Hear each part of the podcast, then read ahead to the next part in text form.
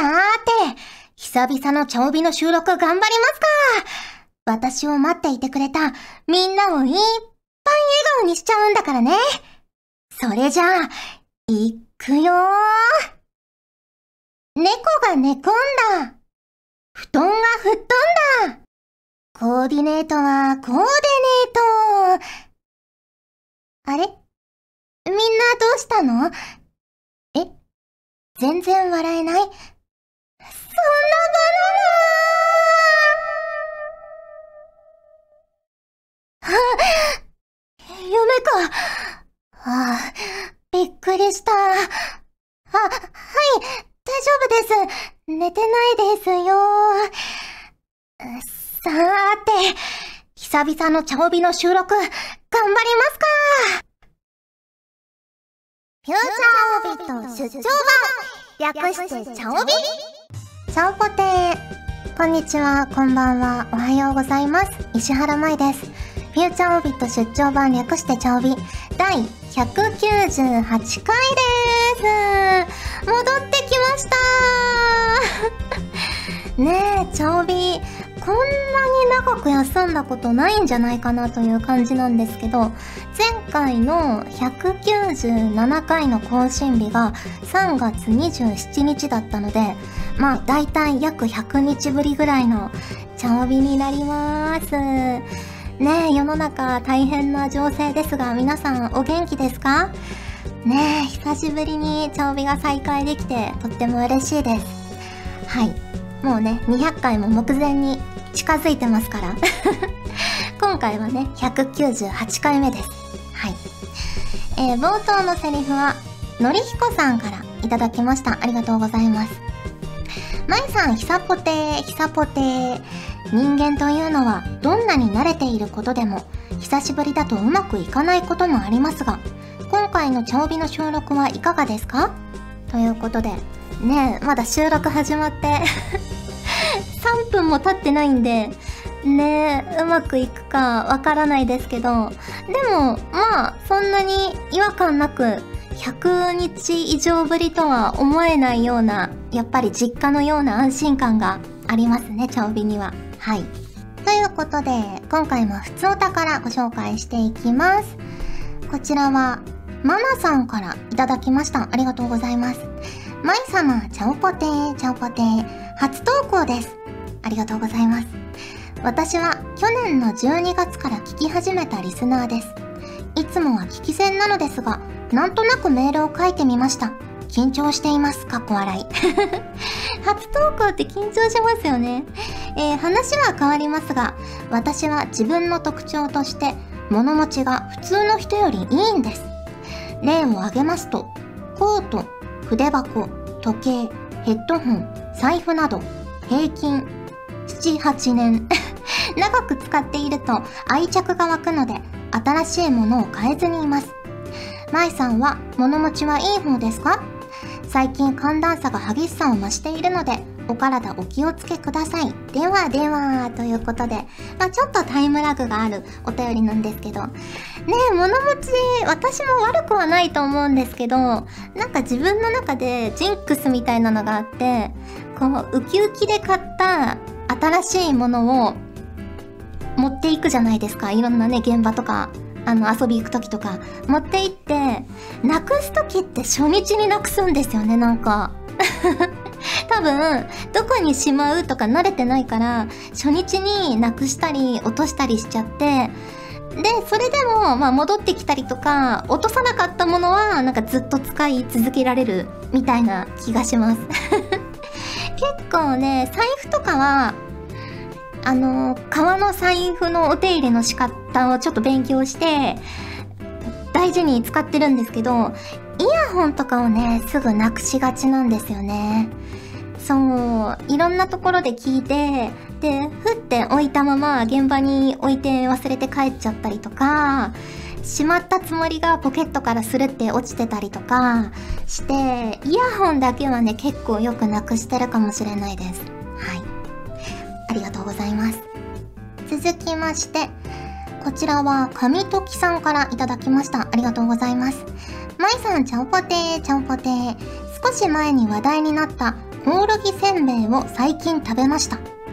エビせんのエビの部分がコオロギパウダーに変わったような感じの商品なので、ほぼエビせんの味で普通に美味しかったです。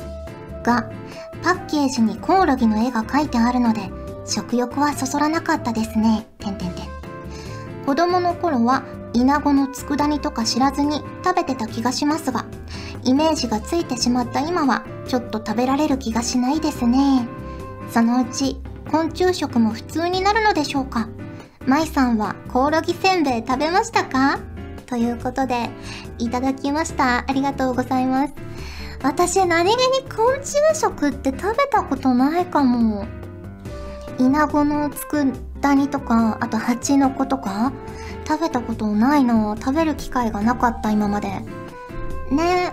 まあ、意外に食べられる気もするけど、やっぱパッケージにデデンってコオロギさんが鎮座してると、ちょっとね、あ、この人を食べてるんだみたいな人じゃないけど 思っちゃうから、ね、ちょっとパッケージャクしてほしいですね。はい、ありがとうございます。続きまして、こちらは、たくや、かっこくんづけ希望くんさんからいただきました。ありがとうございます。まいさん、ちゃんぽてです。ちゃんぽてです。毎週楽しく聞いてます。舌下免疫療法についてお話がありましたね。私は去年の秋からスギ花粉向けの舌下免疫療法を始めました。去年まではアレルギー薬を飲んでも夜は鼻が詰まって眠れませんでした。かっこ花粉のせいで常時眠いのに。しかし今年は1年目なのにちゃんと呼吸ができます。もっと早く始めておけばよかったです。現在はアレルギー薬も併用していますが、不要になる日が楽しみです。かっこ約5年後？結構かかるんですね。えー、舞さんの花粉に勝つ日が早く来ますように。免疫には個人差があるのでご参考までということでいただきました。ありがとうございます。ねもう100日前ぐらいもっとになっちゃうのかな？なるんですけど、あの、舌下免疫療法っていう、こう、下の、下に あの、錠剤を置いて、ゆっくり溶かして、で、ちょっとずつ、花粉っていうかアレルゲンを体の中に取り込んで、慣らしていって、アレルギー反応が出ないようにするっていう治療法があるっていうのをね、で、試してみたいみたいなのをね、ご紹介したんですけど、そっか、結構個人差はあるけど時間かかるんですね。ねでもレーザー治療だと、ね免疫がちょっと落ちちゃったりとかっていう可能性もあるっていうのを見て、あと再発っていうかね、やっぱ治ってきちゃうんで、鼻の粘膜が。なんで、まあ、永続的に、半永久的にアレルギーから解放されるなら、まあ、5年ぐらいかかってもね、ゆっくり、だんだん症状も緩和していくだろうし、ね試してみたいなと思いました。はい。ありがとうございます。続きまして、こちらはひで兄さんからいただきました。ありがとうございます。まいさん、ちゃんぽてー、ちゃんぽてー、チャオビ復活おめでとうございます。ありがとうございます。休止してる間に、春から夏に季節が変わりましたね。マスクをするのが厳しくなってきますが、しばらくはマスクをして生活しないといけませんね。ということです。ねえマスク、やっぱ暑いよね。暑いですよね。あんまりね、私結構職業柄、冬場とかはマスクしてたんですけど、ずっと。ね、乾燥対策とか花粉対策とか風対策とかでしてたんですけど、やっぱ夏って振り返ってみるとマスクしたことほとんどなかったなと思って、ねえ、もう駅まで行くだけでもうマスクの中汗だくですよ。ねえ、でもまあ、マスク外すわけにもいかないしと思って、熱中症にはほんと気をつけないといけないですね。たまにちょっと休憩してお茶とかお水とか飲んでくださいね、皆さんも。はい、ありがとうございます。ということで、ふつおたをご紹介しました。今回もホクホクっとお送りします。チャオービじゃがいも川柳このコーナーはリスナーの皆様からいただいたじゃがいもにまつわる川柳をご紹介するコーナーです。あなたが川柳だと思ったら、誰が何と言っても川柳です。はい。ということで、早速ご紹介していきたいと思います。こちらは YM さんからいただきました。ありがとうございます。自粛中、いろんなポテチ食べました。石原さん、ちゃんぽてー、ちゃんぽてー。自粛中、いろんなポテトチップスを食べたら、じゃがいもみたいなお腹になりました。笑い。えー、食べたものの中で、小池屋のじゃがいも心地が美味しかったのですが、石原さんは自粛中に食べたポテトチップスで美味しかったものはありますか？それでは次回も楽しみにしていますね。ということで、いただきました。ありがとうございます。じゃがいも心地はすごいリッチ感があっていいですよね。一枚一枚しっかり厚みがあって、結構噛み応えがあって、ま、でも、あのー、片揚げほどゴリゴリはしてないっていうか、ちょっとお上品な感じですよね。うん。私が美味しかったのは、あの、舞茸チャンネル、YouTube チャンネルで食べた七味と炙り海苔味の ポテチ、結構ね、少し甘いんですけど、まあ、甘いけど七味でピリッとしてるから、お酒のあてにちょうどいい感じの美味しい味でした。うん。あと香りがいい。はい。ありがとうございます。続きまして、こちらは栗まんじゅうさんからいただきました。ありがとうございます。今のうち、冷凍お芋買っておこ。石原さん、ちゃんぽてー、ちゃんぽてー。最近はあんまりお外に出かけることも難しいので、今のうちに食料もある程度買っておきたいですね。そういう時こそ冷凍食品。フライドポテトにコロッケと目白押し。ということで。ねえ。芋の冷凍食品って結構優秀ですよね。ポテトもコロッケも美味しいし。やっぱ冷凍すると、どうしてもちょっと味が落ちちゃう、ねえ、あの食べ物もあると思うんですけど、芋に関してはそんなに感じないですもんね。ポテトはね、常に冷凍庫にストックしてありますよ、私も。はい、ありがとうございます。えー、続きまして、こちらは、ダイダイさんからいただきました。ありがとうございます。ポテトさん、揚げたて一番最高です。まいさん、ちゃんぽてー、ちゃんぽてー。私は、じゃがいもというか、ポテトはめっちゃ好きなので、しょっちゅう食べてますが、やっぱり、揚げたてカリカリが一番好きです。カリカリじゃない、ホクホク温かいバージョンももちろんありですが、まいさんはどっち派ですか？私はね、ホクホク派かもしれないです。うん。カリカリも嫌いじゃないんですけど、カリしすぎてると、ちょっとお菓子感が出てきちゃって、私の中で。やっぱ、おかず的に食べたいときは、ホクホクしてる方が好きかも。はい。ありがとうございます。続きまして、こちらは、はじめさんからいただきました。ありがとうございます。ポテサラに、チーズ乗っけて、焼けばいい。まいさん、ちゃんぽてー、ちゃんぽてー。耐熱皿を使って、ポテトサラダにチーズを乗っけてトースターで焼くと、簡易グラタンができます。最近時短レシピが気になっているのですが、まいさんおすすめの時短レシピは何かありますか？ということで、いただきました。ありがとうございます。私は、あの、ツイッターで見たんですけど、揚げない唐揚げってやつをね、この自粛期間中に作りましたよ。唐揚げって、やっぱり、カラッと揚げたいじゃないですか。でもカラッと揚げるとなると結構大量に油が必要で、その処理とかね、大変だし、片付けもめんどくさいなって思ってたんですけど、あの、揚げない唐揚げっていうのはもうカラッと揚げることも放棄して、この下味を揉み込んで、で、耐熱皿に、その、肉を並べて、サラダ油大さじ1を回しかけて、ラップなしで6分チンするっていう。だから、サクッとはね、正直してないんですよ。でも一応衣的なものはつくんで、そこにソースも電子レンジで作って、もうかけるっていう。ね、煮浸し的な？そこまでびちゃびちゃじゃないけど、もうソースをかけることありきで、最初からサクサクにしないっていう唐揚げ。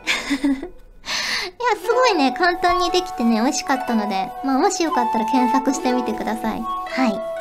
ありがとうございます。ということで、芋線のコーナーでした。ガジェットリンクでは、声優の派遣、キャスティング、コーディネート、録音スタジオの手配など、声に関するお仕事のご依頼を受けたまわっております。恋の悩みは解決できませんが、声の悩みはお気軽にご相談ください。先輩、これでいいですか？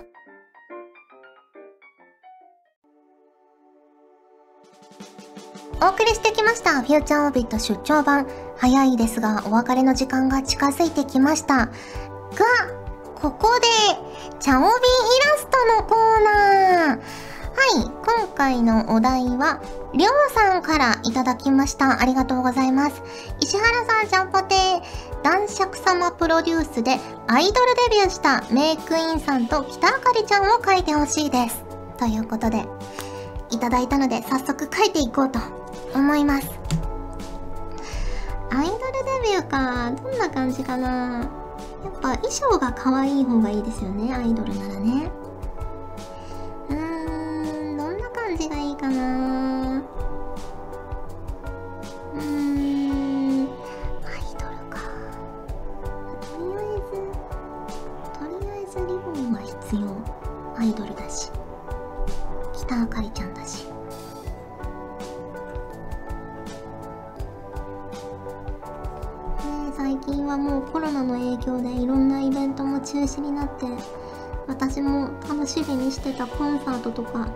行けなかったので。ねえ。早くコンサートとかに行ける。世の中になってほしいですね。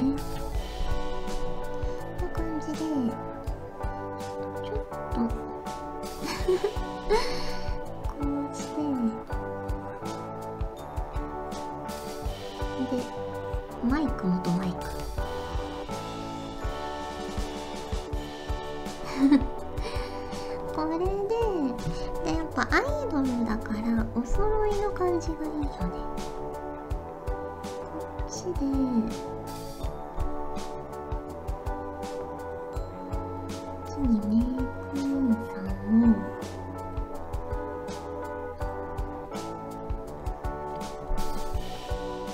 でもねこれからライブっていうかコンサートとか感激とかもしばらくはきっとやるとしてもねスペースっていうか席を空けてみたいになるでしょうしいろいろ変わっていくんでしょうね。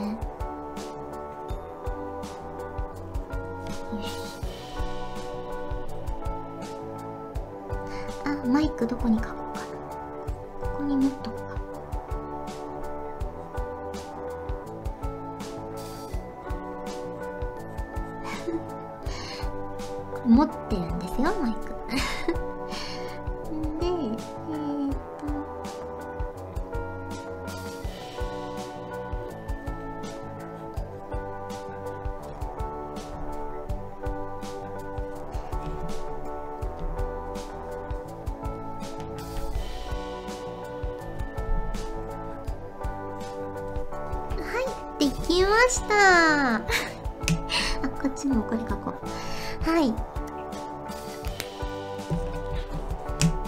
アイドルといえばお揃いの衣装ということで。ねちょっとセーラーっぽいマリンテイストなアイドル衣装に身を包んだメイクインさんと北あかりちゃんでした。こういうお揃いっぽいアイドルの衣装であの各メンバーに合わせてちょっとずつ形が違うみたいなやつ好きなんですよね私。ショートパンツの子もいれば、あの、長ズボンの人もいて、ミニスカートの子もいて、みたいな。で、リボンの子とネクタイの子がいるみたいなの好きなんですよね。今回はお揃いですけど。はい。ありがとうございます。ということで、お送りしてきましたフューチャーオビット出張版略してチャオビ第198回。今回はここまでです。お相手は石原舞でした。それじゃあ、次回も聞いてくれるよね。よね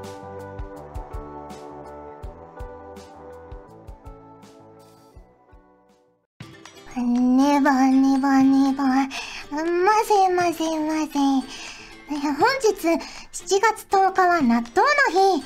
納豆は混ぜれば混ぜるだけ美味しくなるらしいから、きっと200回ぐらい混ぜたら極上の納豆ご飯が食べられるはず。ちゃった。お箸が持てないよ。この番組は心も体も健康にカセットリンクの提供でお送りしました。こうなったら、このハンドミキサーで、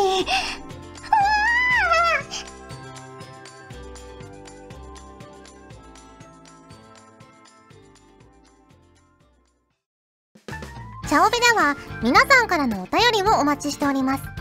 各コーナーごとに画面に表示のハッシュタグを必ずつけてくださいね。そして投稿フォームも設置しております。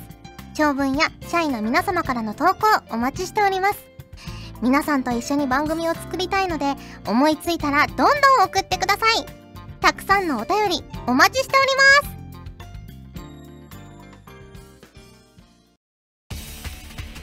ガジェットリンクの所属声優が頑張ってお送りするチャンネルガジェットリンク TV これからどんどんいろんな番組を配信していく予定なのでぜひチャンネル登録してください。